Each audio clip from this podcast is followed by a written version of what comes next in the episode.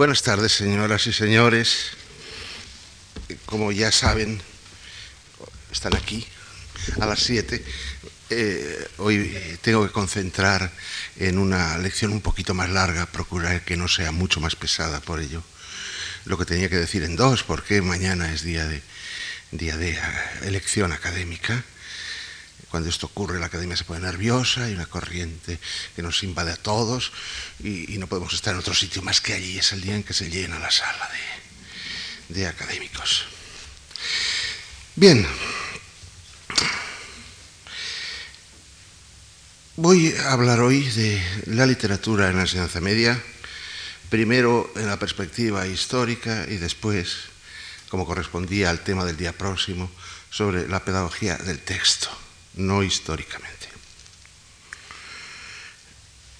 Si hubiera que definir con un adjetivo el presente de la literatura en enseñanza secundaria, como ahora parece que va a llamarse, o media, como queramos, habría que decir que es bastante lóbrego.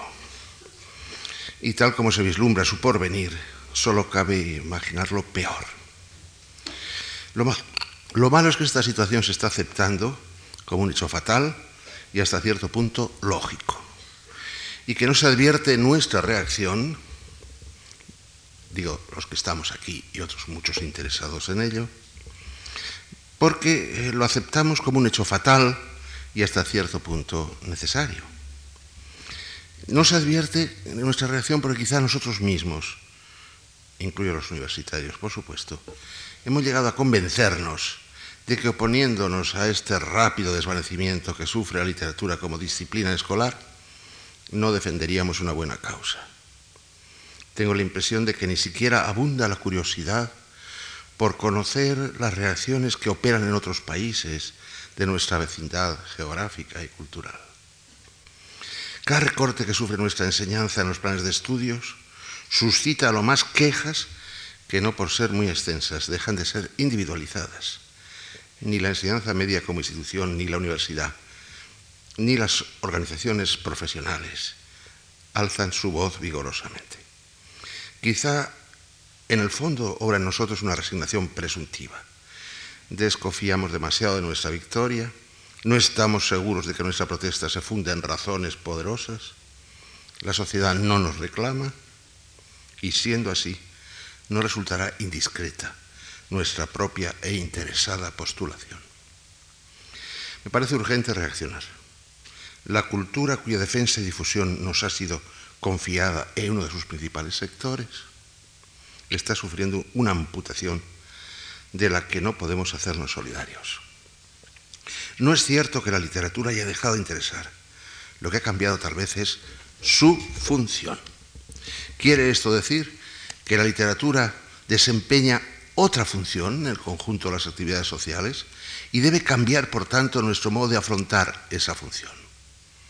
Y que, por tanto, lo que más nos urge es definirla, discutir y llegar a acuerdos acerca de nuestra misión o de nuestras misiones.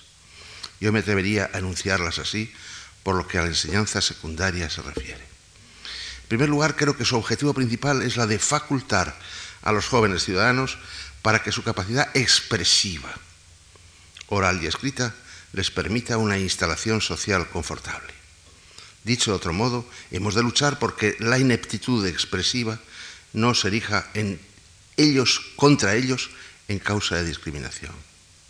Con este objetivo ante los ojos es evidente que se está defendiendo una causa democrática y a su servicio deben ponerse por igual la clase de lengua y la de literatura, aunque sea solo de esta de la que voy a ocuparme.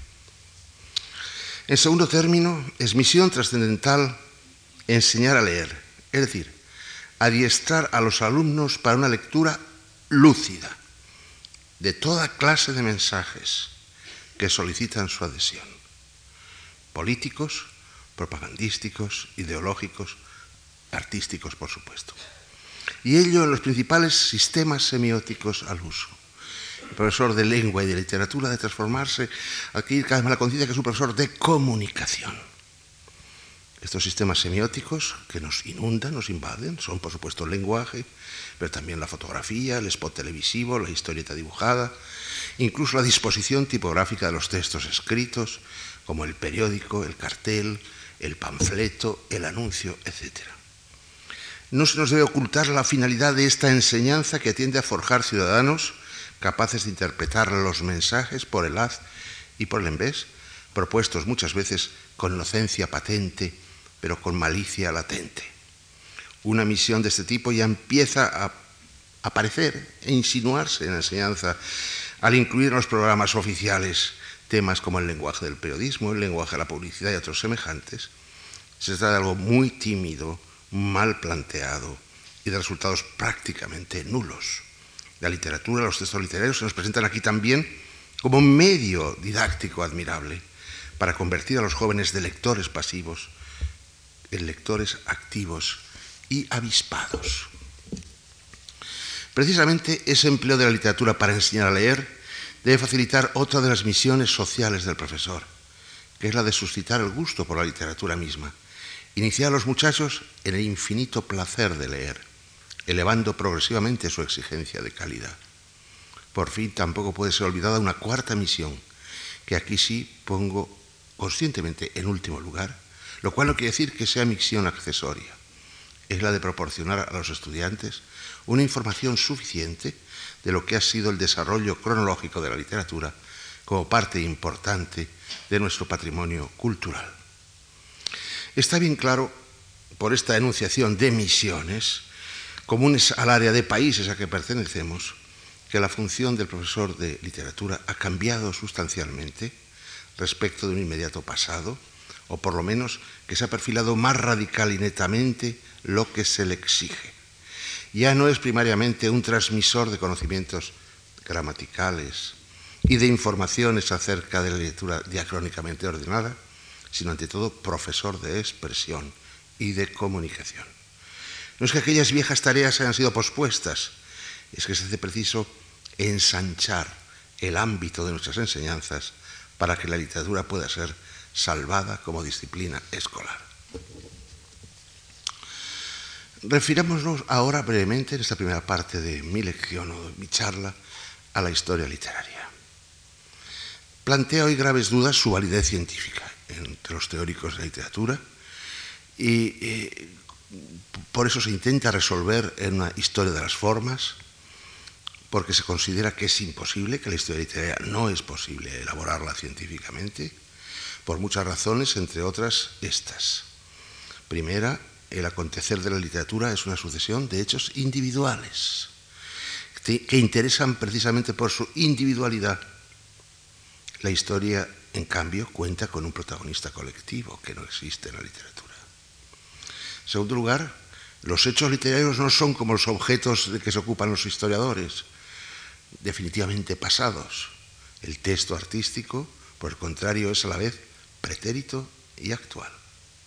Y en tercer lugar, la relación causal tan importante en la historia, es difícil establecerla en el proceso diacrónico literario. La literatura cambia porque hay de pronto un genio, un Rubén Darío que aparece y no hay modo de explicarlo causalmente. Son pues inventarios los que en realidad estudiamos y se enseñan bajo el título de Historia de Literatura, aunque nos esforzamos en establecer ciertas categorías de, apariencia científica, que no lo son, para encuadrar los hechos, pero que, insisto, no resisten un examen riguroso. Se trata de categorías pseudohistoriográficas como siglo, periodo, generación, escuela, movimiento, pre, post, precursor, epígono, etc. O bien periodizaciones que solo se aplican a unidades posteriores a la Edad Media, Renacimiento, manerismo, barroco, neoclasicismo, y que fallan también al entrar en el siglo XX. Otras categorías se superponen a esas, como decadencia, esplendor, auge. Hay luego una sospechosa tendencia a aparear conceptos, que por eso mismo resultan sospechosos. Mester de jugularía y mester de clerecía, que falla nada menos que con Berceo y casi del todo con Juan Ruiz renacimiento y manierismo, manierismo y barroco, barroco y neoclasicismo, romanticismo y realismo, esta tendencia a establecer parejas se advierte hasta en el modo de relacionar los escritores. Arcipreste de Ita y Don Juan Manuel, Mena y Santillana, Garcilaso y Boscán, Lope y Tirso, Lope y Calderón, Moratín y Jovellanos, Pérez de Valera, Lorca Alberti, Guillén y Salinas. Cuando esos emparejamientos no son posibles, un autor se resiste a su ubicación de ese, tipo, parece como que de non, que está sobrante, aunque se llame Fernando de Rojas o Juan Ramón Jiménez. La artificiosidad de una historia literaria así construida salta a los ojos y debemos ser plenamente conscientes de ello. Es la crónica, como decía el primer día, que la calificaba Roland Barthes. Sin embargo, podemos renunciar a ella. Disponemos de otro procedimiento que sea distinto del hilo cronológico para hacer conocer el pasado y la evolución del arte verbal. Parece que no. Y si en la investigación se toman precauciones y se lanzan proscripciones contra la, historia literaria, no conozco ni un solo pedagogo que niegue la necesidad de presentar la literatura en la enseñanza secundaria en una perspectiva diacrónica. Así pues, cuando hablo de historia literaria, no lo hago con exacto rigor de los términos, aludo siempre a esa propuesta diacrónica, al hecho obvio de que las obras han ido surgiendo a lo largo del tiempo, sucediéndose.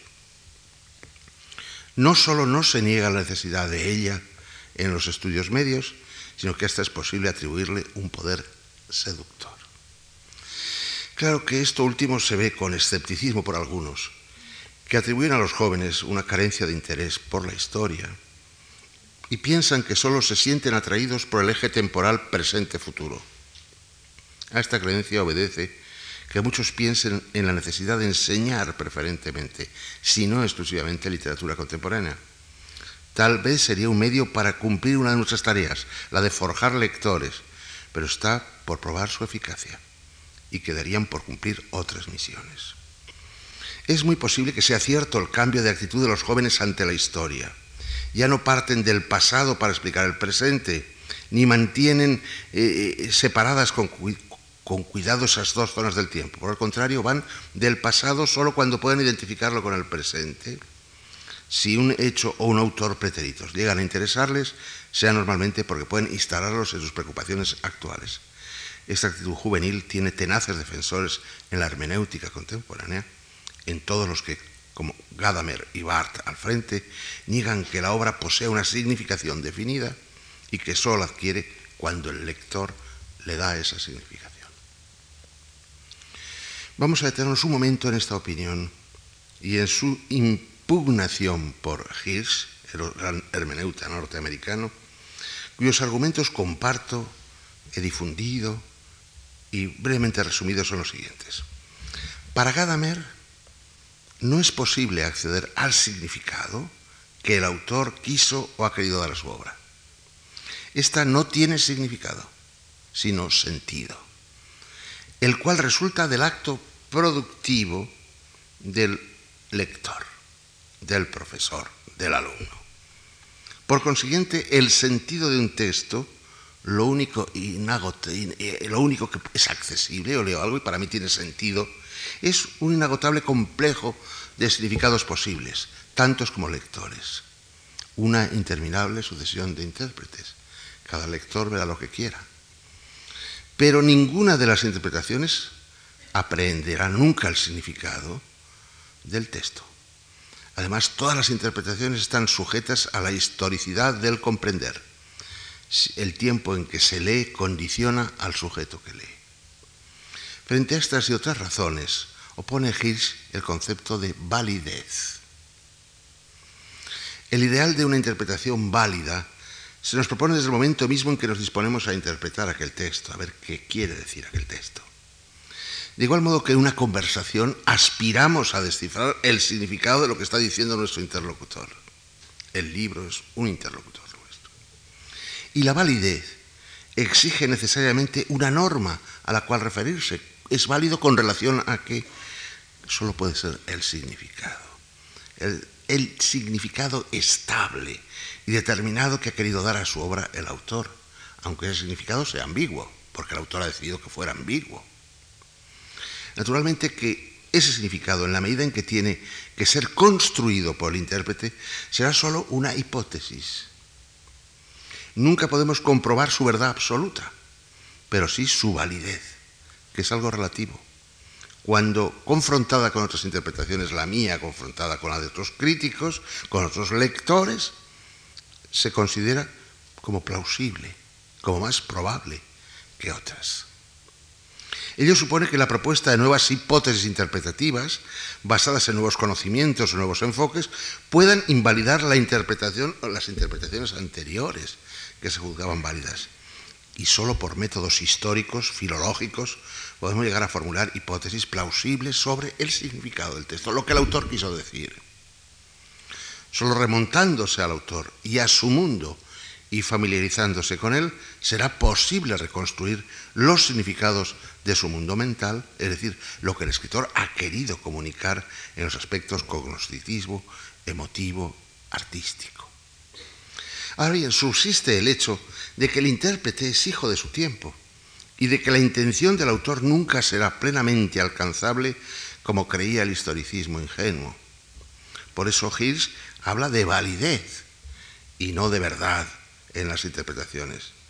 Yo he hablado ahora mismo de plausibilidad, término que prefiero. Es plausible esa interpretación o es una tontería o es un disparate. Creo que la única manera de alejarse del extremismo de los historicistas y de los nuevos hermeneutas es justamente eh, la aspiración a que la verdad sea sustituida por la validez de las interpretaciones. Pienso que el profesor de enseñanza secundaria ha de trabajar al presentar las obras del pasado con la convicción de que la obra tiene un significado, que es el que tiene que respetar, que tiene que descubrir a los alumnos, sin preocuparse demasiado por su sentido, lo que significa para él, para los demás, por lo que vale o no vale para nosotros como personas de nuestro tiempo y como individuos.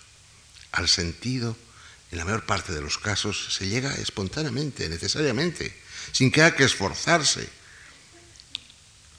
por nuestra simple condición de personas actuales, con nuestra cultura, nuestra propia biografía. Parece que, sin embargo, que la disponibilidad para dar sentido a obras remotas aumenta a medida que nos adiestramos más y más en la lectura de textos pretéritos. Dicho de otro modo, cuanto más se lee, más gusta leer y más sentido tiene lo que se lee. Volvamos a lo que antes planteaba. Nadie niega la necesidad de que uno de los accesos a la literatura en enseñanza secundaria sea la historia, aunque haya que cambiar sus objetivos y sus métodos, de modo radical. Tampoco está claro que los jóvenes posean una mente exclusivamente presentista. La pubertad es la edad de las grandes preguntas, y entre estas, la de aquellas que se refieren al propio origen y al del grupo a que se pertenece. También es la edad de los primeros balances, amigos, amores, posición económica y social, ideología política. estos caudales a los que se pasa revista figura el patrimonio artístico, sentido ya como propio aunque no se conozca. Y se conoce asumido como valioso aunque a uno no se lo parezca. Yo no comparto ese escepticismo acerca del ahistoricismo juvenil. Me inclino más bien a pensar que la renuencia de un muchacho ante una gran obra literaria resulta de que no se le ha presentado bien, de que no se le han trazado correctamente las líneas de participación, de que no puede dialogar con ella como veíamos el primer día, de que se le impone una interpretación que puede o no hacer suya. Y eso cuando no se le ha obligado simplemente a memorizar datos sobre aquella obra. Henos, pues, alzados, abocados a la necesidad de dar un sentido distinto a la enseñanza diacrónica de la literatura. No podemos limitarnos a inculcar un conocimiento sobre la que ha sido el auténtico el acontecer literario, como ha ocurrido tradicionalmente. No podemos conformarnos con exigir a los alumnos que sean capaces de mantener un discurso más o menos denso de datos según los cursos acerca de las bellas letras, sino que hay que introducirlos en una vivencia de lo histórico literario, en un descubrimiento, en una participación personal, en los hechos. Y ello solo puede hacerse mediante la lectura y el comentario de textos, claro es, pero por lo que he llamado una lectura lúcida. ¿Qué condiciones la propician? Quedábamos el primer día en que una gran parte del significado del texto es extratextual. El or text, el fuera texto, lo que está fuera, entabla un diálogo con el texto que es preciso aprender a escuchar para que entregue su sentido. Mientras eso no se logre, no se sabe leer. Y evidentemente todos somos lectores parciales, analfabetos en multitud de discursos cuya peripecia ignoramos, la astrología, la química, en mi caso, la, geología, en gran medida la biología, analfabeto absoluto aunque lea. No entiendo nada de aquello porque ignoro con qué dialoga aquel texto. En la misma situación del extranjero que se, encontrara con que había leído, con que lee un periódico nuestro, veíamos el día pasado, con que el PSOE eh, no estaba de acuerdo con la huelga de la UGT en Asturias. No entendería, significaría poco para nosotros que comprendemos el discurso político español, significa mucho más que el que se limita a interpretar y a entender muy bien lingüísticamente lo que aquello dice. Pues igual se encuentra el muchacho a quien se obliga a aprender un discurso lineal sobre la literatura, pero que no ve su profundidad ni su relación con otros discursos. Se le brinda una mera sucesión de hechos sin jerarquizar, López tuvo en La Invencible, tuvo varias amantes, escribió El Isidro y Fuente Ovejuna y las rimas, y tiene que memorizar esos hechos dispares e inconexos, sin que de ordinario, aunque lea algo, se le capacite para intervenir en ese discurso, aunque sea elementalmente, nos parezca grotescamente elemental, pero que intervenga. No estoy propugnando con esto el espontaneísmo esa plaga de la pedagogía que consiste en una mera invitación al parloteo trivial. Las claves para la lectura solvente de un texto son de naturaleza histórica. Un escritor y su obra suceden naturalmente a otros anteriores, pero hay también claves puramente sincrónicas. El propio autor ha vivido en un instante preciso sobre el que hay que focalizar la atención. Que es, ese punto es un cruce del pasado con el presente, un punto secante de la diacronía con la sincronía. ¿Cómo pasa en la lengua? En, la lengua. Al disponerse a escribir una obra, el autor se encuentra con una oferta que la propia literatura le hace la literatura le brinda géneros, temas, convenciones métricas, retóricas y estilísticas, techos ideológicos, morales, etc., que proceden de un tiempo inmediatamente anterior y eh, eh, de las cuales se ha hecho la oferta del tiempo propio, del tiempo en que él vive. Por otra parte, él quizá ha explorado, ha desechado unos, ha explorado otros nuevos, ha innovado tal vez, ha mostrado sus preferencias por tal o cual elemento de la oferta, por tal o cual autor, fórmula estilística, etc. El escritor es un escritor vivo, alguien que está peleando en la escena literaria de su tiempo por hacerse un sitio. Ha de realizar sus elecciones, ha de tomar sus propias decisiones, mediatizado por esas ofertas, la que ha recibido del tiempo y la que está vigente en su época. Y si es veterano, limitado por una construcción más, su propia obra anterior, que le obliga a decidir ante cada nuevo texto entre permanecer fiel a sí mismo, con el riesgo de producir hastío y cansancio, o la de renovarse con el peligro enorme de defraudar. Creo que por lo menos estas coordenadas definen bastante bien los rasgos de lo que llamamos la serie literaria, lo que los rusos llamaron la serie literaria, desde el punto de vista sincrónico, y cuyo discurso debe reconstruir la historia literaria, esa sucesión de sincronías.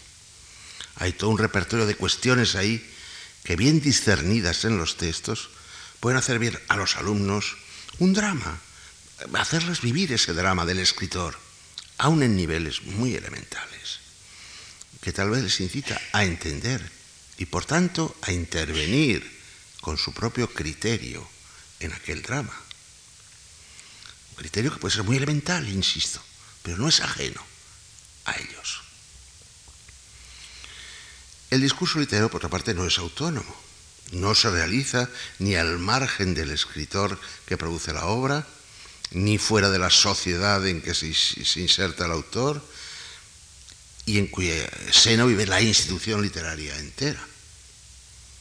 Hoy que va desde la producción del texto hasta la pedagogía del, del sistema docente, la institución literaria vive en un mundo amplísimo. Todas estas circunstancias constituyen el fuera texto, el extratexto con que dialoga el texto. Entenderemos un poco mejor las comedias de villanos de Lope si sabemos de la preocupación que su tiempo causaba el despoblamiento del campo. Hemos comprendido mejor a Berceo cuando hemos sabido que la exaltación de los santos riojanos se correspondía con intereses económicos de su monasterio de San Millán, o del monasterio, no sabemos su, si era su.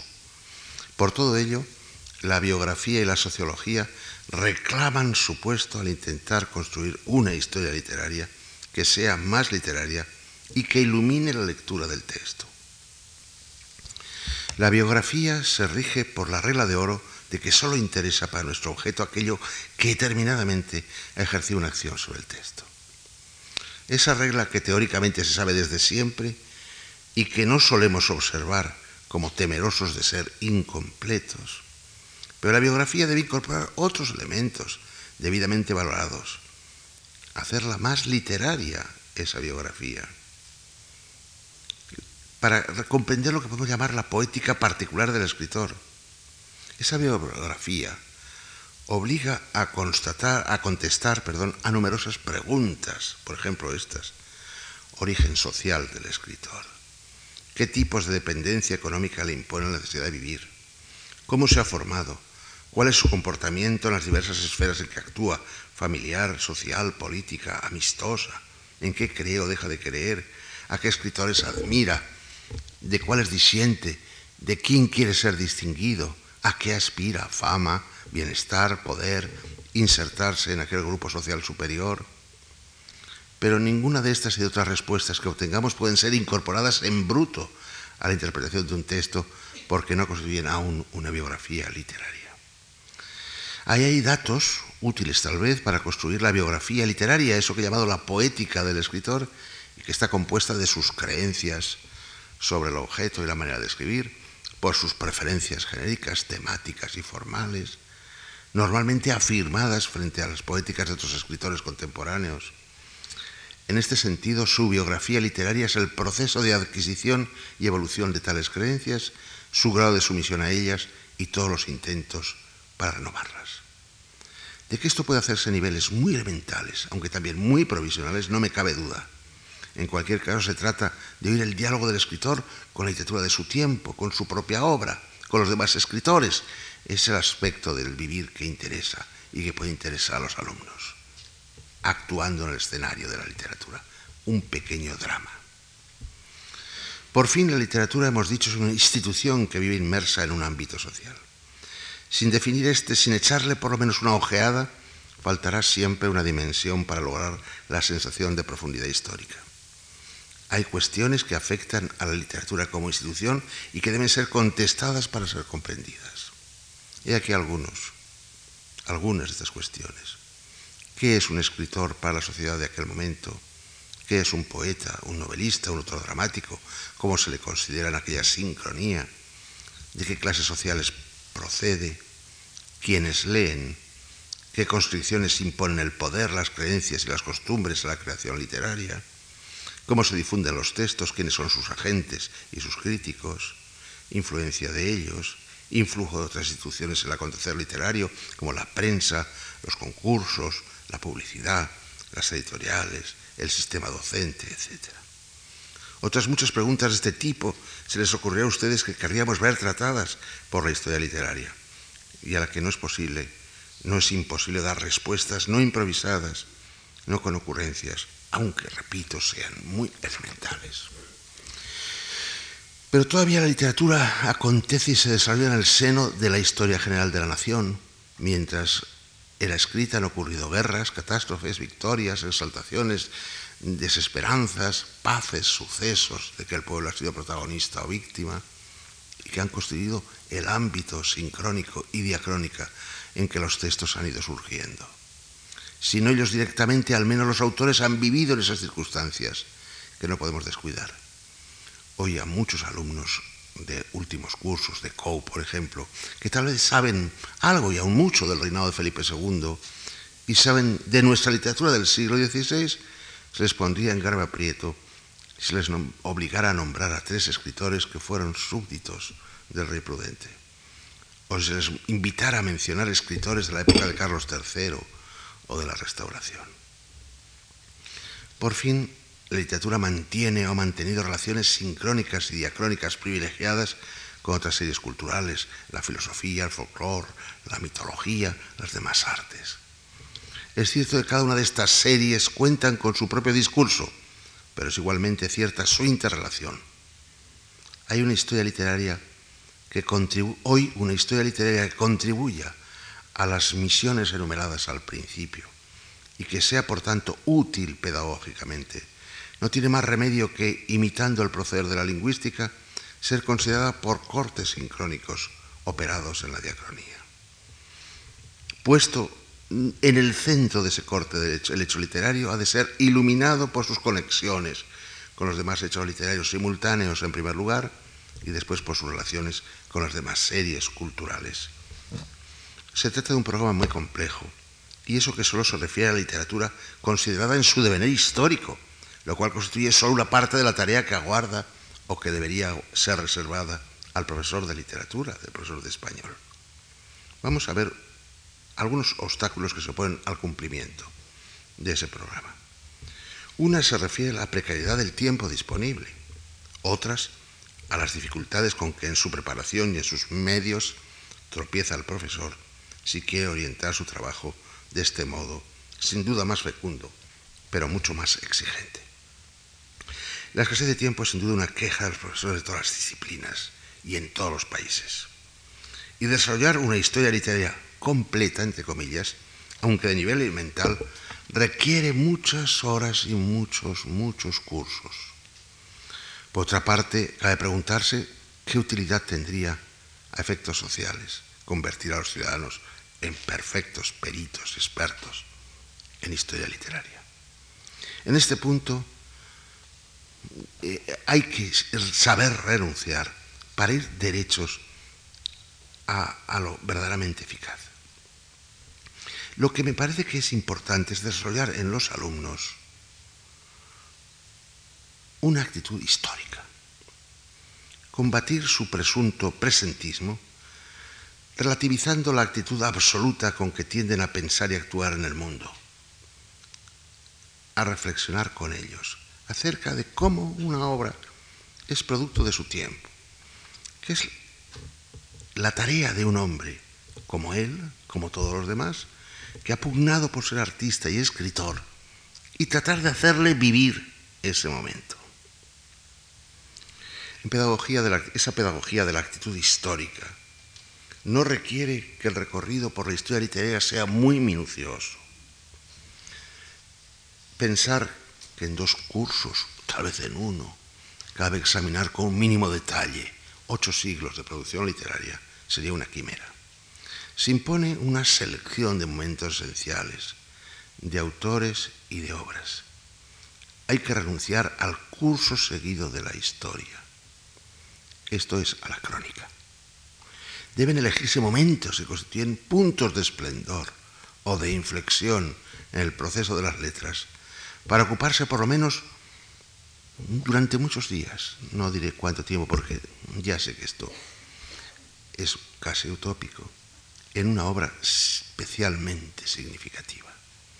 Prescindiré de encarecer la pulcritud heurística con que deben ser elegidos esos momentos. Hay que enseñar en la pretensión de hacer leer con los alumnos una lectura lúcida en varias dimensiones. Y eso se logra haciendo historia con los alumnos. Haciendo historia, no haciéndoles almacenar conocimientos en la memoria. Distribuir lecturas, documentos contemporáneos atingentes al texto, polémicas, cartas, declaraciones estéticas, juicios contemporáneos. Cada obra planteará problemas diversos para ser históricamente instalado. Y sobre todo de hacer vivir a los alumnos lo que podríamos llamar esto que llamaría el drama del autor como tal autor. Es decir, el conjunto de tensiones a que en su calidad de artista está sometido para hacer valer su obra en el escenario, en la escena de la literatura. Y todo esto sin imbuir apreciaciones propias del profesor parezcan construir verdades irrefutables, distinguiendo siempre lo que es verdadero de lo que es hipotético, comunicando siempre la sensación de que la historia no está construida de una vez para siempre, que cada época, cada grupo y hasta cada persona la elabora de un modo que para evitar que recaiga en un mero juego ilustrado, solo disponemos de la disciplina que impone el rigor, la seriedad, el deseo de conocer, en virtud de unos datos que deben respetarse al máximo. El segundo grupo de dificultades que supone al buen desempeño de esta tarea corresponde al profesor. Si ha de proceder, como, he visto, como, yo sospecho que debe procederse, se le exigiría un saber enciclopédico, que no obtiene como es natural. Y eso en una sola de sus misiones, esta de la historia literaria, y no la más importante. El origen de todas esas dificultades está evidentemente la universidad como institución, en general, hago las excepciones que se quiera, no prepara a sus licenciados para asumir las funciones que les corresponden. En la institución universitaria sigue dominando la enseñanza de la historia literaria del mismo modo que la enseñanza media. Apenas sea argumentos para pedir a un graduado que haga una cosa distinta a la que ha visto hacer curso tras curso a sus profesores universitarios. Su tendencia primera es reproducirlo, reiterarlo, incluso le costará trabajo transformar la crónica extensa de la facultad en crónica abreviada para sus alumnos. Esta situación se plantea con menor gravedad tal vez, pero con urgencia en otros países como Francia, donde estos años se está discutiendo mucho sobre la función del profesor de literatura. Allí se reivindica corporativamente por profesores el derecho a la formación continua como parte del trabajo retribuido. Por lo que he dicho, no creo que las universidades pudieran, sin embargo, asegurar esa formación continua. Habría que habilitar otro sistema, pero hay que establecerlo. No sé si recapacita bastante en este hecho. El oficio de profesor es el único con el que, una vez instalado en él, con una cátedra, una agregación, con una juntía, con un contrato, se da por supuesto que ha adquirido todo el saber que necesita hasta su jubilación. Si lo aumenta o lo perfecciona, que es lo normal, es solo un asunto suyo, por decoro personal. Nadie va a exigírselo. Una situación así es impensable en el mundo científico y técnico o en las profesiones libres entre nosotros y sobre todo en el mundo de las letras, se admite como completamente natural, porque tenemos además clientela de paso y está normalmente asegurada. Los alumnos se matriculan todos los años, a nuestros patronos eso no les preocupa. En cuanto al alumnado mismo, no es raro que parta del supuesto de la marginalidad de nuestras enseñanzas. No exige más. Dificultades, pues, obstáculos que parecen insalvables y sin embargo no lo son si se sabe y se quiere reaccionar. La formación continua en centros especiales por los que toda mi vida he luchado. He fundado dos y los dos fracasaron en el acto, mejor dicho, los asesinaron, con personal adecuado, al que había que formar a su vez. Es un ideal remoto, aunque alcanzable alguna vez. Pero disponemos ya del cuadro institucional, de un cuadro institucional aprovechable de los seminarios didácticos, que podrían constituirse también con profesores de otras materias incluso. Algunos de estos seminarios funcionan admirablemente, sobre todo en su función de organizar el trabajo didáctico. Como tales son ya órganos de formación del profesorado, de autoformación. Habría que acentuar ese carácter con el fin de poder incitar a los alumnos, e insertar a los alumnos en un conjunto de problemas vividos por ellos, como he dicho, y no solo conocidos por mera información.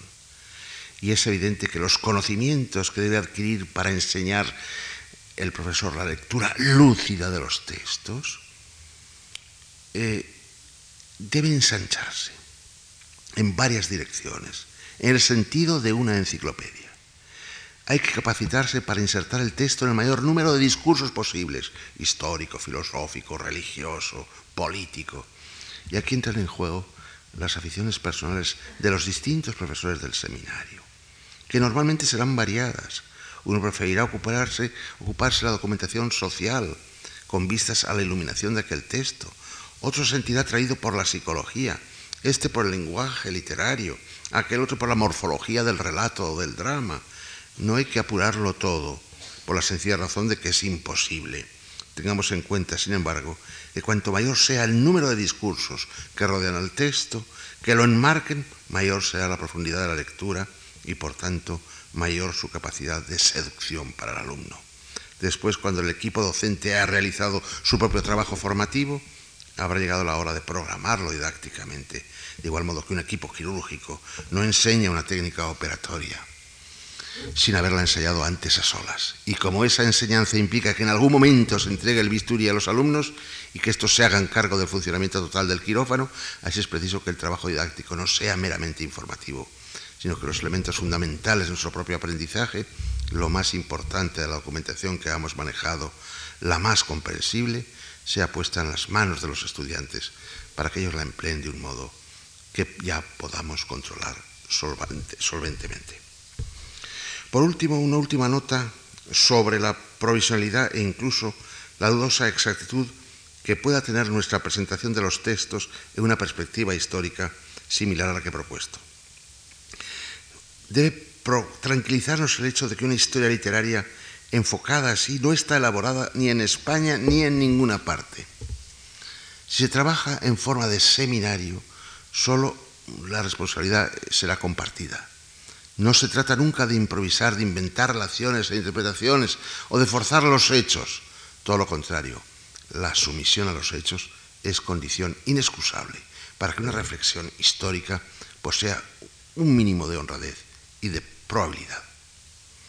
En ciencias humanas hemos de aspirar solo a ser plausibles, allá donde la verdad parece inasible. Si el resultado de nuestro trabajo es haber forjado unos cuantos ciudadanos atraídos por la lectura, no indiferentes al mundo de la literatura del pasado, bien puede perdonársenos nuestras imperfecciones. Lo importante es que el profesor de humanidades, concretamente de literatura en enseñanza secundaria, adquiera conciencia de su situación. En otras disciplinas, pongamos por ejemplo la física, la relación pedagógica se establece entre tres puntos. Por un lado, el saber constituido y elaborado en los centros de investigación. Por otro, el profesor, que no tiene ninguna responsabilidad en la construcción de ese saber y al que solo se le exige que esté informado y que tenga aptitudes para transmitirlo. En el tercer vértice están los alumnos. Pero en los saberes que nos están confiados no hay un canon de carácter interpretativo. No puede, pues, aprenderse. Una presentación valiosa de la Celestina puede convivir al lado de otra igualmente valiosa y completamente distinta. Es prácticamente imposible, por el contrario, que los libros de física interpreten de modo distinto la polaridad eléctrica. El profesor que la enseña es un simple mediador. En cambio, entre nosotros, la relación pedagógica es mucho más difícil. Solo se establece con dos puntos. El profesor, que no puede echar mano de un canon científico inobjetable, al menos por él, y que es responsable único de lo que transmite, por lo cual ha tenido que elaborarlo él, forjarse su propio criterio, inspirar la confianza precisa para que sea aceptado. En un punto, él, en otro, los alumnos, a quienes, si lo que piensa y sabe el profesor se le brinda como canon para aprender, no les interesa. Y a los que necesita hacer participar, a elaborar con él en la comprensión de aquel texto. Tomar conciencia de esta situación y obrar en consecuencia parece básico para orientar nuestro trabajo. Son cuestiones que hoy se debaten apasionadamente en otros países y de los que aquí no se habla. Pasamos a la segunda parte de esta charla, que se refiere ya no a la historia, sino a la pedagogía del texto, la parte fundamental quizá del trabajo de profesor de literatura. Se admite, lo he dicho ya, de modo general, que la misión esencial del profesor es estimular la capacidad expresiva de sus alumnos, la de extraerlos para una lectura lúcida y que ambas cosas son solidarias. Quiero decir que preparándoles para una cosa, para leer bien, se estimula su expresión y se comparte también la creencia de que esto puede alcanzarse mediante una adecuada pedagogía del texto. Es de este asunto de lo que voy a ocuparme en estos últimos minutos, con brevedad que lamento, porque esto sería motivo para un curso muy largo. En la práctica tradicional del llamado comentario de textos, la unidad elegida para ser explicada, un poema corto o un fragmento breve de diálogo teatral o de una novela, sirve normalmente de ilustración para la historia literaria. Es un escolio. Hemos hoy estudiado a Cadalso, vamos a traer una carta marrueca. Incluso un trocito de una carta marrueca, un trocito permite recorrer la historia literaria pues, con cierta amplitud, con cierta rapidez, hablando de hechos que pueden verificarse, y sirve normalmente solo para esto, para ilustrar la lección de historia. Eh, no es esto la actual pedagogía del texto. El comentario de textos es un ejercicio. La vigente pedagogía del texto, por el contrario, quiere ser una práctica. Esto es una actividad de producción y no de comprobación. Porque ese ejercicio lo que permite comprobar lo que ya se sabe teóricamente. Pues Góngora es muy complicado, ahora vean ustedes cómo es muy complicado el comienzo del polifemo. Y está comprobado, muy bien, ya está comprobado.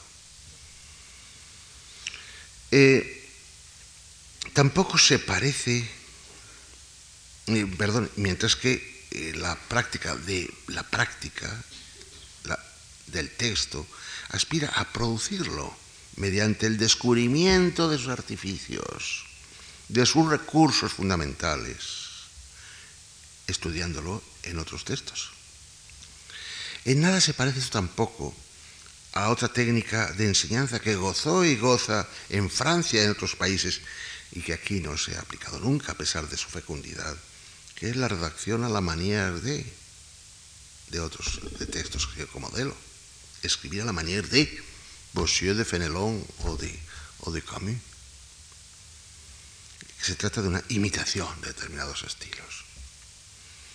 Aquí se trata de un ejercicio pues, de reproducción en el que yo sigo creyendo, a pesar de que en España no ha tenido, que yo sepa, puede haberlo eh, esporádicamente, pero no generalizado, como método de enseñanza, pero, insisto, no es de esto de lo que trata la pedagogía del texto, pedagogía productora.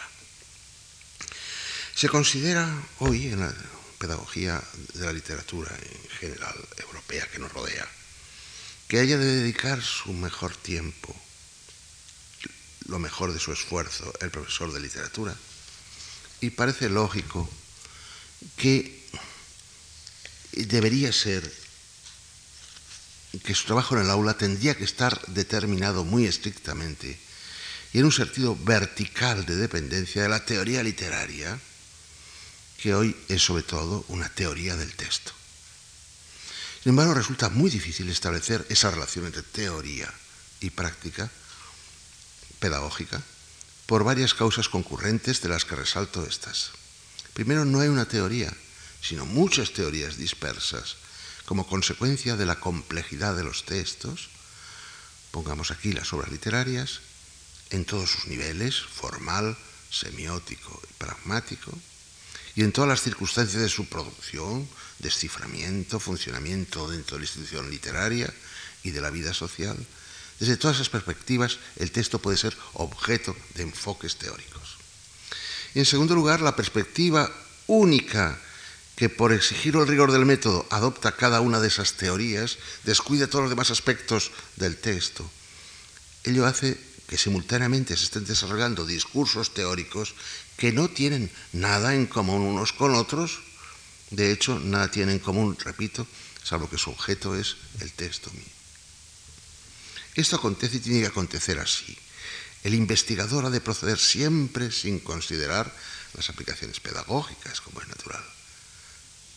Pero con ello el pedagogo se encuentra ante un panorama caótico, todos estos libros, teorías literarias, libros y libros, que absolutamente desorientan más que orientan y que le invitan a huir, como veíamos en, aquella, en aquella encuesta entre profesores franceses que les parecía muy bien la teoría literaria, pero una mayoría inmensa no, confesaban que no les servía de mucho. sería absurdo que un profesor se diriese a una sola teoría y a montar desde ella toda su pedagogía del texto, convertir a los alumnos en pequeños Jacobson, en pequeños Pop, Prop, en pequeños Gremas, en pequeños Derridas, es ridículo. Se nos ofrece como alternativa, antes la de intentar por nuestra cuenta, a solas o en grupo, una especie de mistura de teorías, para que la tarea en el aula tenga un poco de todo, pero la mezcla de instrumentos que tocan cada uno una melodía distinta no constituye una armonía, sino una algarabía. Y no haríamos sino trasladar el caos de nuestra cabeza a nuestros alumnos. No hay más remedio que proceder de otro modo. Si estamos convencidos y no creo que quepan muchas dudas de que una buena pedagogía del texto ha de conducir a la elevación de las aptitudes expresivas, escritas y por tanto orales, y las aptitudes lectoras de los ciudadanos. Existe en efecto una cuarta vía antes de caer en la tentación de abandonar, que consiste en enfrentarse ante el texto sin prejuicios teóricos y metodológicos, pero con claros juicios teóricos y en saber, gracias al trabajo de programación hecho en el seminario didáctico, para qué va a ser utilizado aquel texto. Porque ha de haber un programa de progreso elaborado preferentemente en común por el seminario. Es preciso actuar en la pedagogía de los textos confiando en iniciativas apoyadas en hallazgos teóricos que hoy parecen confirmados y que proporcionan conceptos y términos utilizables para el análisis los que parecen más sólidamente confirmados. Eh, una observación que juzgo importante acerca del manejo de ese arsenal conceptual y terminológico tan complejo, tan diverso y en ocasiones tan pedante de algunas teorías en boga. Podemos, eh, que a veces no podemos, pero sí debemos intentar asimilarlo nosotros, pero los alumnos no. A ellos es preciso ahorrarles ese formidable aparato terminológico. ¿Qué es lo más útil en las teorías actuales para procurar que los muchachos de enseñanza media y bachillerato mejoren su expresión y su capacidad lectora mediante la producción de textos ellos mismos? Aquí solo puedo hacer propuestas muy subjetivas, lo que yo haría, y por supuesto no sometidas a ningún orden de programación. Hay una cuestión previa que no se refiere a teorías y métodos y importa plantear. En todas partes está planteado hoy. ¿Con qué textos hemos de trabajar? Porque hay fuertes corrientes en otros países a no utilizar solo literatura para enseñar, la, pedagogía del texto, textos de otra naturaleza. Efectivamente, los ciudadanos nos encontramos con textos fundamentalmente no literarios en nuestro vivir. Periódicos, radio, televisión, eslóganes, instrucciones, carteles publicitarios, historietas dibujadas, subliteratura, cómics. No parece demasiado rodeo iniciar a los alumnos precisamente por el discurso más difícil, el discurso artístico. ¿No sería mejor ir derechos a esos otros textos más frecuentados, más frecuentes para ellos? Parece incuestionable que su estudio debe entrar en las aulas y que el profesor ha de capacitar para su análisis y su producción. Hay que hallar, para empezar, entre todos, un esfuerzo para hallar una pedagogía del texto periodístico. Y aprovecho para decir que dentro de poco vamos a hacer un curso en la Fundación Sánchez Ruiz Pérez de dos semanas sobre pedagogía del periódico, es decir, la aplicación, el estudio de eh, la utilización del periódico en el aula. El profesor de literatura va a tener que vérselas con textos periodísticos, está ya en los nuevos planes, pero ¿por qué no con otros? ¿Acaso los artículos, eh, perdón, los artículos prospectos de medicamentos son textos como los demás? Las entradas del diccionario, las instrucciones para declarar la renta, son también textos. Habríamos de entender, atender todas las variedades posibles de tales escritos. Como ven ustedes, esto es sencillamente una locura. Por otra parte están los textos orales, porque solo el periodismo escrito. El problema es el mismo en todos los países como en nuestros, ven abocados a la transformación de una exclusiva pedagogía de la lengua y la literatura en una pedagogía del texto, de la comunicación en definitiva. Y como convención se admite, sin embargo, que el aprendizaje reflexivo de la lectura del texto literario es el que mejor capacita para lectura de cualquier otro texto, por varias razones. Primero porque la literatura misma ofrece una variedad textual, una comprensión tan grande, una profusión de géneros discursivos que no tienen los demás. En segundo lugar, porque abundantes rasgos que pueden ser analizados en la obra literaria son comunes a otros muchos textos no literarios. En tercer lugar, porque evidentemente la literatura ocupa el más alto rango en la comunicación humana. Y no debemos intentar enseñar una técnica de análisis de Pito, tanto como eh, ver, destripar un texto para aprender cómo está construido y para incitar a su reproducción. Hablaremos enseguida de ello. No quiere decir que una programación bien establecida desde la EGB al COU no permita analizar, o lo que sea, lo que viene luego, el último curso de bachillerato, no permite analizar mensajes no literarios también, como los que he señalado antes, pero la atención preferente ha de exponerse en la literatura. Con estas premisas empecemos pues nuestra pesquisa de lo que en mi opinión parece más utilizable desde el punto de vista pedagógico en la pedagogía textual literaria. En primer lugar, muy brevemente, porque hay que, esto se está haciendo ya un poco pesado, la lírica, esto tan difícil de poner a nuestros alumnos, nuestros muchachos en comunicación con la lírica. Y después hablaré de la narración. No puedo hablar del género dramático, estaríamos cinco horas. Los progresos más claros para explicar el funcionamiento del texto lírico, explicar primero cómo funciona para poderlo producir, se han hecho en el nivel formal. Hay que referirlos, claro, a, los formalistas rusos y a la perfección última que condujo sus averiguaciones Roman Jacobson. Ustedes están ya familiarizados con la lectura de sus trabajos y nada debo añadir. Su supuesto fácilmente comprensible por los alumnos es que ningún contenido que desee comunicar el poeta es de por sí poético. No hay contenidos poéticos.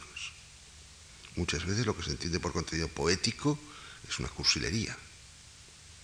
La poeticidad, la literalidad se alcanza mediante el trabajo en el lenguaje, que debe ser sometido a ciertos artificios para conferirle la forma. Del análisis de ese trabajo que hace el poeta se ocupa la poética, la llamada poética lingüística sobre todo. Hay que combatir la idea de que existen vocablos y giros poéticos. Jorge Guillén decía que hasta la palabra administración puede entrar en el lenguaje del poema. No hay un lenguaje poético, sino un empleo del lenguaje en la poesía el cual va adquiriendo perfiles diferentes según las épocas, según las fórmulas estilísticas que se van constituyendo a lo largo de la historia, cuyo estudio corresponde a la historia literaria. Los materiales de la poesía varían pues a lo largo del tiempo, pero los artificios a que se someten los materiales suelen ser bastante constantes. Y esos artificios que afectan a los fonemas, al léxico, a la sintaxis y a la métrica, responden en gran parte al que llamó Jacobson principio de repetición. Hacer descubrir a los alumnos que cualquier texto lírico obedece al principio de repetición, que es un conjunto de reiteraciones. Es tarea fácil para el profesor en figuras como la aliteración, la anáfora, la rima, la catáfora, la anadiplosis, el paralelismo, etc. Artificios que son constitutivos del poema en todas las épocas. Un pedagogo, perdón, un peligro hay que conjurar en la clase, por supuesto, el de que eh, el poema no es más que un conjunto de artificios formales, que eso basta para escribir poesía, porque muchas veces estos estudios formales del texto poético dejan entender o permiten sospechar que la poesía son meros artificios. No, esta es la limitación de la teoría formal, que poniendo en juego ciertos recursos formales, fácilmente describibles, un poeta construye una perfecta obra de arte. Quien no sea poeta empleando esos mismos artificios producirá una ineptitud. Ese cuid último en que consiste la poesía, tan talentemente investigado por la estética y por la crítica literaria, no puede ser descrito. En eso hay una enorme limitación para nuestro trabajo docente. A lo más que podemos aspirar es a contagiar su percepción, confiando en que el tiempo y las lecturas nos ayuden y sabiendo de antemano que una gran parte de nuestros estudiantes es genéticamente inmune al contagio poético. Pero siempre será mejor mostrarles racionalmente los mecanismos formales de un poema que dejarlos marchar del aula con la sensación de que han perdido el tiempo. Sobre todo se les hace ver que los artificios poéticos no son solo poéticos, que muchos de ellos los rodean por todas partes, y que son aceptados y usados con normalidad, porque esos mecanismos de repetición sirven para proporcionar perdurabilidad al mensaje, fijar al mensaje. Todo texto destinado a permanecer, el eslogan poético, el pueblo unido jamás será vencido, destinados a fijarse en la memoria y a ser repetidos siempre en sus propios términos, como es el poema, pero también el eslogan, se construyen repitiendo. Hasta la lengua de la conversación utiliza estos recursos para producir la atracción del interlocutor.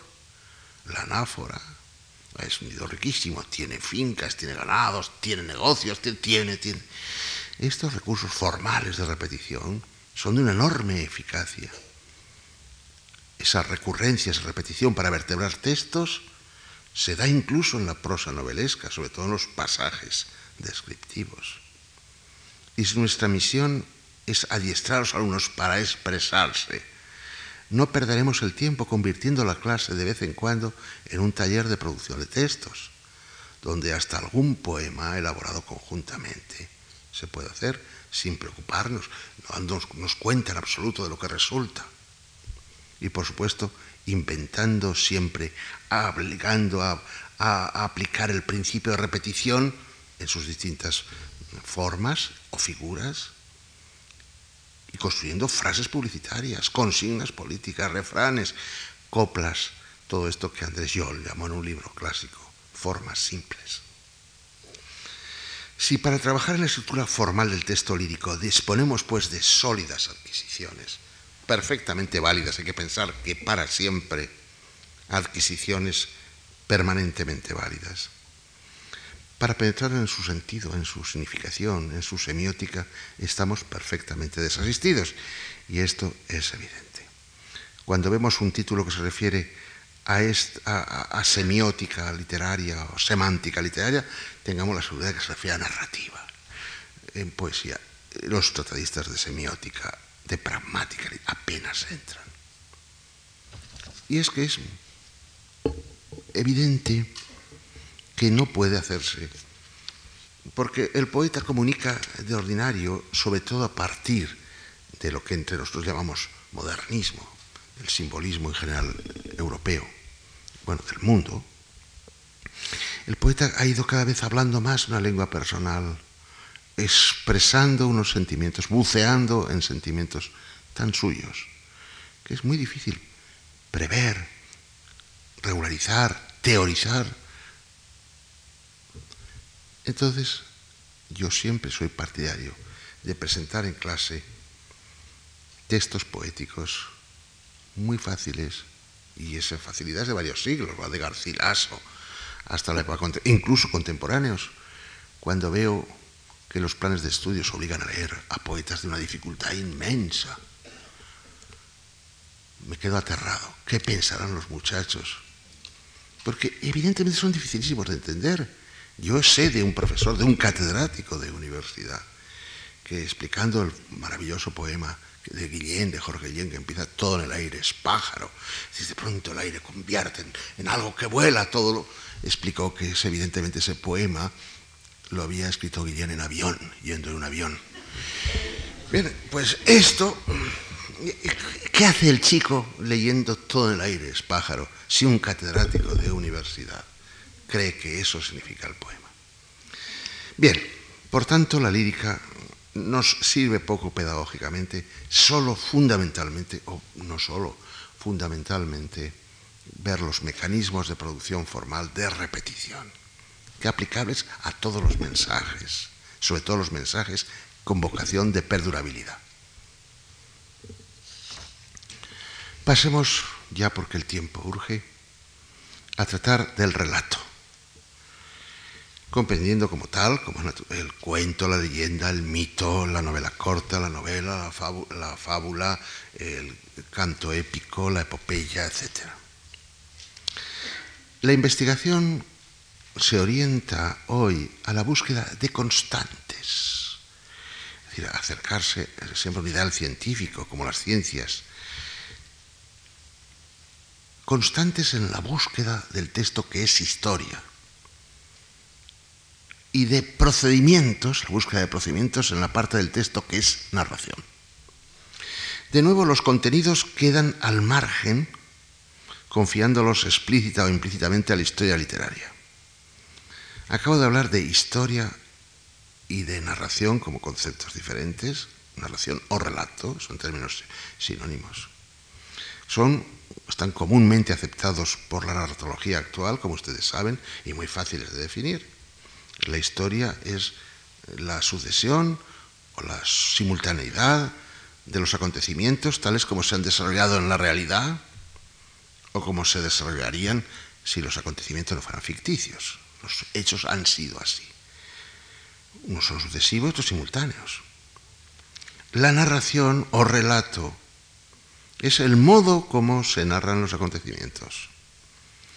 En la historia de un relato los acontecimientos Pueden sucederse uno después de otro, pero pueden ser, ya lo he dicho, simultáneos. En la narración, en cambio, los acontecimientos tienen que contarse por fuerza sucesivamente, dado el carácter lineal del lenguaje. Esto hace que la narración fuerce a hacer maniobras con la historia. Algunas son muy notorias, como el comienzo in medias res, acreditado por la Ilíada, o en la narrativa moderna, la eh, la intercalación de lo pretérito, la evocación de lo pretérito en el flashback. Ello permite también que una misma historia, los hechos tal como han sido, pueda ser contada de muchas maneras distintas y con medios semióticos diferentes, el drama, la novela, el filme, la historia dibujada. En el aula toda esta serie de ejercicios pueden ser propuestos para el claro entendimiento de la diferencia entre historia y narración.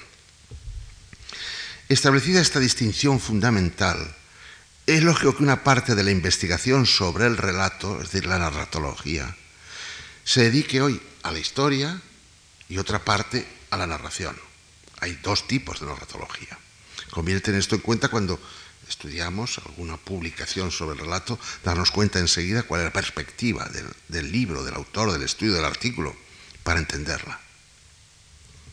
Una pedagogía del texto narrativo también debe tener en cuenta estos dos aspectos para diferenciarlos en una programación progresiva. Voy a referirme en primer lugar brevemente a la historia, a los acontecimientos, como son.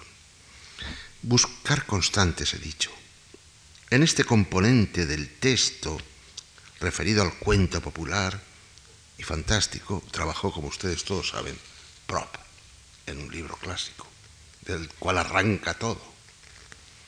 Su investigación, como todos sabemos, consistió en demostrar la existencia de 31 funciones como fundamento de todos ellos. Algunas podían no parecer, que se producían siempre o se producen siempre en el mismo orden.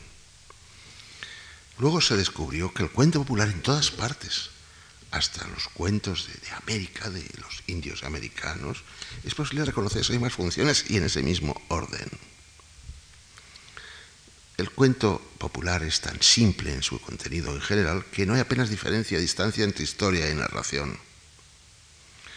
Una primera actividad pedagógica muy simple puede consistir en que los alumnos reconozcan elementalmente esa constancia de las funciones en dos o tres cuentos populares que conozcan de colecciones, los infantiles, eh, españolas o no. La lectura del libro de Prop es perfectamente normal en España, conocen todos los profesores y permite una facilísima adaptación pedagógica, reduciendo, como es natural, mucho el número de funciones que van a reconocer los alumnos. Esta primera verificación no puede tener más fin que revelar a los escolares que un relato no es un amasijo de peripecias azarosamente reunidas conforme una combinatoria ilimitada, sino que hay una constante, se diría que humana, en la concepción del relato.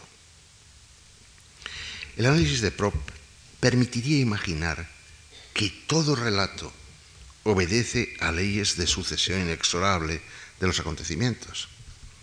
Esto es cierto para relatos muy elementales, pero ya no lo es para relatos complejos. Roland Barthes negaba la posibilidad de hallar constantes constructivas en obras literarias muy elaboradas, muy refinadas. Y no obstante, algunos narratólogos han hecho ver cómo esos relatos complicados se construyen con pequeñas unidades. Estas pequeñas unidades sí que son constantes.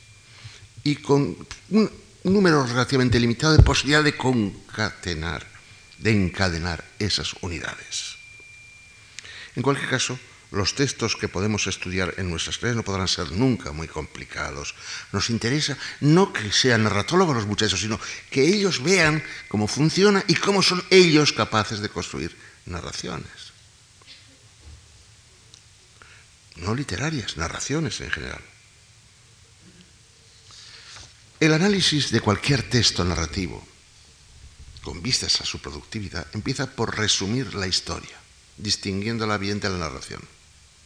Esa tarea que ha de poner en juego la capacidad de atención de los alumnos, realizada colectivamente es de enorme fecundidad, conforme a una técnica que consiste, que obliga a, primero, contar los hechos por riguroso orden cronológico, cuando no están así ordenados en el texto. En segundo lugar, a eliminar las descripciones, que no intervienen en el desarrollo de la historia, a eliminar los comentarios del autor sobre la acción que narra, si existe este, estos comentarios, a condensar, a transformar en estilo indirecto los diálogos en estilo directo, a retener solo de los sucesos que han permanecido tras la poda anterior aquellos que son necesarios, porque determinan el desencadenamiento de otros acontecimientos o porque tienen posteriores consecuencias. Esa tarea por sí sola da profundidad a la lectura y permite pasar a otra fase del análisis, la interpretación de la historia del relato mediante esquemas funcionales. Un esquema funcional es un modelo abstracto de sucesos que se presentan en el mismo orden. Ese esquema puede vertebrar un relato elemental y constituir el solo un relato entero, de igual modo que un una larga novela, un relato complejo, repitiéndose el mismo esquema. El primer esquema con pretensiones de universalidad, imaginen lo que significa esto, de aventura intelectual, de ambición intelectual. Lo propuso Gremas, como he sabido, en su Semantique Structural, libro muy difícil, de dificilísima aplicación pedagógica. Pero eh, quizá el modelo didácticamente más fecundo es el que inicialmente propuso Claude Bremont en su Logique du récit, lógica del relato, el año 73, que es el que ha producido más fecundidad pedagógica, perfeccionado por Larivalle en un artículo publicado en el número 11 de la revista Poétique, titulado El análisis morfo, entre paréntesis morfológico, las dos cosas a la vez, morfológico y lógico, del relato. Eh, es una, digamos, una adaptación pedagógica del esquema de Bremont, eh, y sin traicionarnos demasiado sería más o menos así. Un relato o está enteramente compuesto por esto, o es una sucesión de esta especie de moléculas narrativas, en las cuales tienen estas partes. Se parte, enseguida voy a ejemplificar con un ejemplo español, una situación inicial, situación previa a los acontecimientos, antes de que comience el interés de lo que se va a contar, se parte de una situación. Esa situación empieza, sufre un proceso de transformación. Que va a consistir, el relato es el proceso de transformación de una situación inicial. Iba por la calle y, y, entró una moto y casi me atropella en la acera. Bueno, la situación inicial es que iba por la calle. Ahí comienza ya la aparición de la moto y todo lo que me, me va a suceder. Proceso de transformación de la situación inicial. Ese proceso de transformación consta de tres momentos. El acontecimiento que puede desarrollar una acción entre la moto. Esa acción, ese acontecimiento que constituye lo que llama Bremont la provocación, puede desencadenar una acción, por ejemplo, atropellarme, o no, no me atropella. Si esa acción puede tener éxito, en este caso llamo éxito a que me tumba y me rompe una pierna. O fracasa. Es decir, no me hace absolutamente nada. Con lo cual, los acontecimientos han terminado y estamos en una situación terminal que puede ser a su vez comienzo de otra situación. Por ejemplo, si puedo, le arreo un trompazo al, motorista. Y esto ya es otro, otra molécula del relato, de la historia. Esa situación terminal, pues, puede ser terminal o transitoria para dar paso a otro nuevo acontecimiento. Veámoslo, por ejemplo, en el Lazarillo. Situación previa en que no interviene el protagonista. Su padre castigado por ladrón, su padre muere, su madre se manceba con el negro, su madre es castigada, su madre sirve en el mesón de la solana. No pasa nada. Es el comienzo. Y mi padre pasó esto y mi madre acontecimiento, eh, comienza el proceso de transformación de aquella situación del niño que vive allí. Primero acontecimiento que desencadena la acción. Llega un ciego y solicita al niño como destrón. Acción efectivamente desencadenada. Lázaro sirve al ciego. Tretas para engañarlo. Fracaso de la acción. El servicio del ciego resulta imposible no es como la madre Lázaro quería, de ahí el topetazo contra el poste en escalona, la acción de servir a un ciego ha fracasado. Situación final, tomé la puerta de la villa en los pies de un trote y antes que la noche viniese di conmigo en Torrijos, no supe más lo que de él hizo ni curé de lo saber. Ha terminado esa molécula narrativa. Podía ser un relato autónomo, bastaría el primer capítulo del primer tratado de Lazarillo, sería ya un cuento bonito, un cuento. Pero se inicia un nuevo ciclo con la aparición de la segunda función.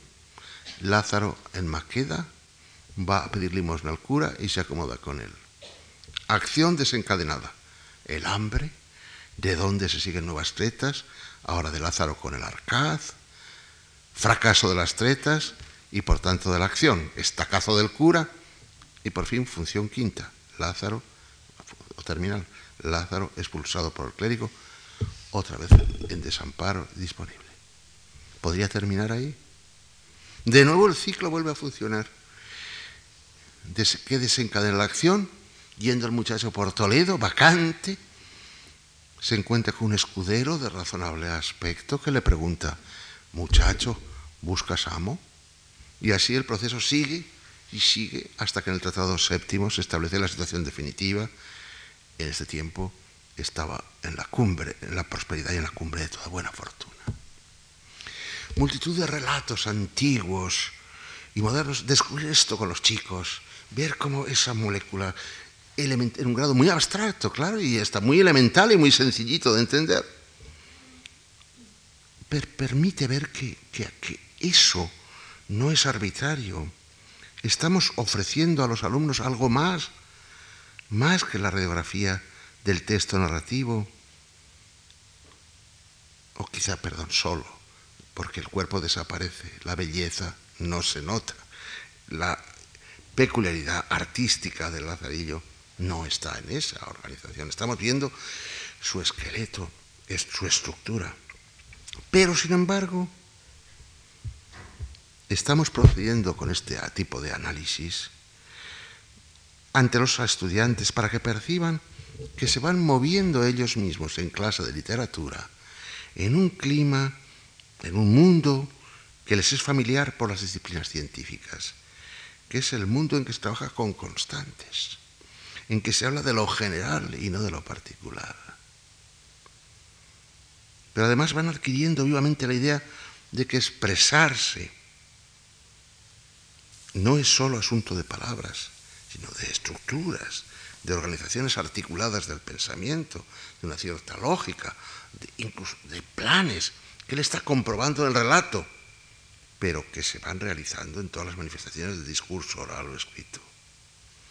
El esquema de Bremón es particularmente fecundo por esto. Se titula precisamente Lógica del relato. Eh, me permito recomendarles, si no lo conocen, un extraordinario artículo de Jean Verrier, el número 30 de la revista francesa Poétique, donde describe una clase de aplicación de la lógica de Bremont al análisis de un relato de Maupassant, de la Ficelle el cordelito, podríamos traducir. Eh, un hombre, un campesino, cuenta Maupassant, y se llama Oscorn, va al mercado a vender sus cosas, sus verduras, etc. Y al entrar en el, en el, mercado ve en el suelo un cordelito, lo que es muy ahorrativo, pues se lo recoge pero al levantarse ve que está su enemigo Malandén, que está observándolo.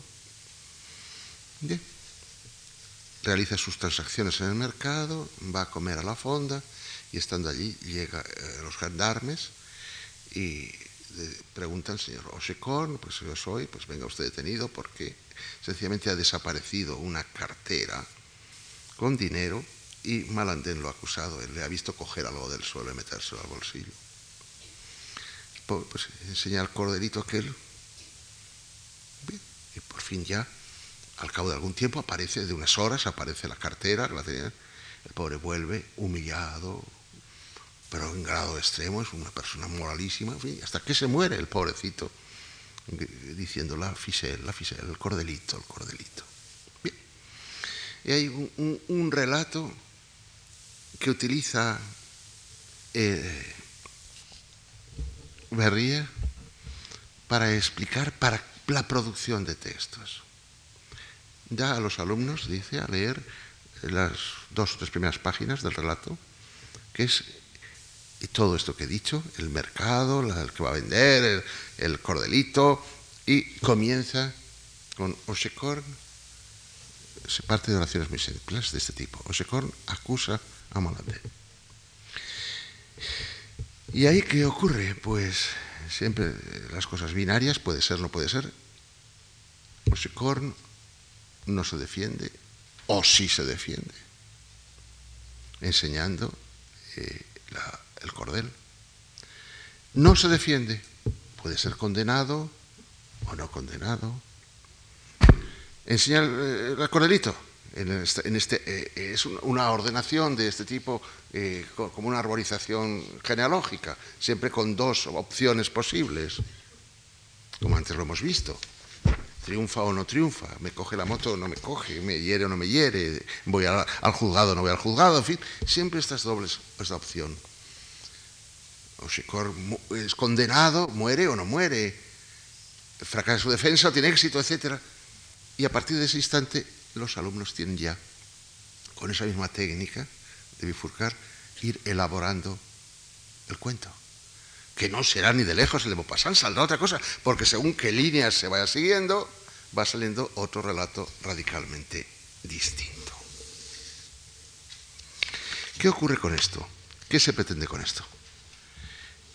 Bien, tengo que ahorrar, pero se ve que Maupassant es hombre, como el niño mismo, como el, alumno, como el escolar, está, se está forzando por crear Maupassant ha estado en ese trance, ha tenido que decidir en cada caso si se defendía o no se defendía, si los gendarmes le creían o no le creían. La estructura del relato se va constituyendo con ese tipo de opciones, comprobándose aquella aguda aserción de Roland Barthes según la cual una una estructura es siempre una organización arrebatada al azar. El interés de esta práctica propuesta por Berrier consiste en que induce a la creatividad a los alumnos. Estos no leen el relato completo, ya he dicho, ni conocen el desenlace. En aquellos nudos del árbol de derivación, en que siempre hay dos opciones, los alumnos van eligiendo una y van prolongando el árbol, dando lugar a desarrollos y a desenlaces muy distintos a los de Maupassant el trabajo así del autor parece mucho menos remoto, más al alcance de una persona que no está aureolada por los atributos del genio. Bien, ya llevamos mucho tiempo, voy a terminar con una simple reflexión creo que es necesario trabajar de otro modo. Trabajar de otro modo. Con la clase vibrando, con la clase en esta, no en una actitud puramente receptiva, sino de familiaridad. Incorpore que el alumno sienta como algo propio, algo de su vida, aquello que en la clase está viviendo. No enseñarle cosas acerca de la literatura, sino que viva dentro de la literatura. Es la idea de Ricardou, el famoso novelista francés que es profesor de enseñanza media y que encabeza todo, un movimiento de, para producción de textos eh, con una revista espléndida que os recomendaría a ustedes que sus seminarios se suscribieran, la, revista Pratique, Prácticas, publicada en Metz, y él mismo en su libro El Nouveau Problème du Roman, expone muy bien este sistema de producción. Naturalmente que tiene contradictores, porque él es radical, radical. Si el profesor de dibujo no enseña un discurso sobre el dibujo, sino que enseña a dibujar, y el profesor de matemáticas no enseña un discurso sobre las matemáticas, sino que enseña a resolver cuestiones matemáticas, problemas y teoremas y probar y demostraciones, ¿por qué el profesor de literatura solo enseña a hacer un discurso acerca de la literatura? Él es absolutamente radical en esto y tiene enormes enemigos, claro, esta, toda la enseñanza tradicional la tiene en contra. ¿eh? Pero a veces es, razonable. Es decir, que Duchenne, un gran historiador, le reprochó hace poco el relegar la literatura, la lectura. La literatura no es solo, dice Duchenne, no es una obra en trance, sino que está escrita. Es sobre todo la obra en trance de ser leída. Enseñar literatura no es hacer literatura, sino tratar de comprender lo que es la literatura, es decir, enseñar a leer, no a escribir, como si ambas cosas no fueran solidarias, etcétera, etcétera.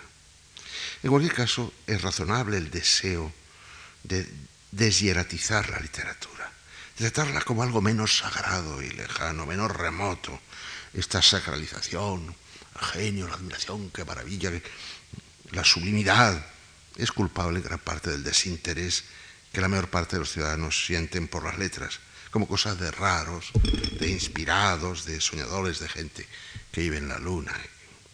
Una buena pedagogía del texto debe vencer esos recelos y de acercar más la literatura a los escolares. No creo que estas charlas mías hayan tenido mucha utilidad para ustedes, pero agradezco mucho a la Fundación y a ustedes que me han permitido volver sobre viejas, viejas ideas que ya no veré nunca triunfar. Pero en cualquier caso, creo que todos estamos de acuerdo en que nuestras enseñanzas tienen que cambiar.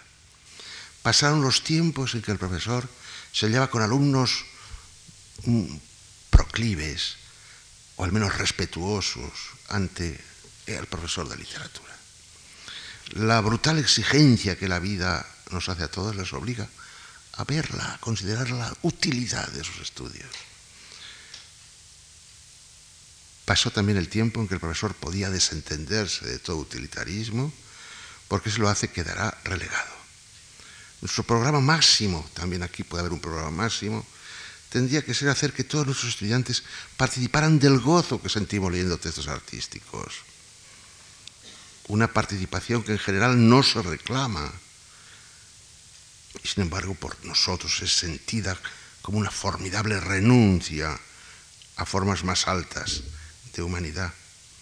Pero ese programa máximo al que no podemos renunciar, aunque la lontananza, tiene que ir precedido de un, como ingerido en un excipiente por un programa, llamémosle normal, medio, del que otros países son perfectamente conscientes, para enseñar a cifrar y descifrar textos con los modelos literarios.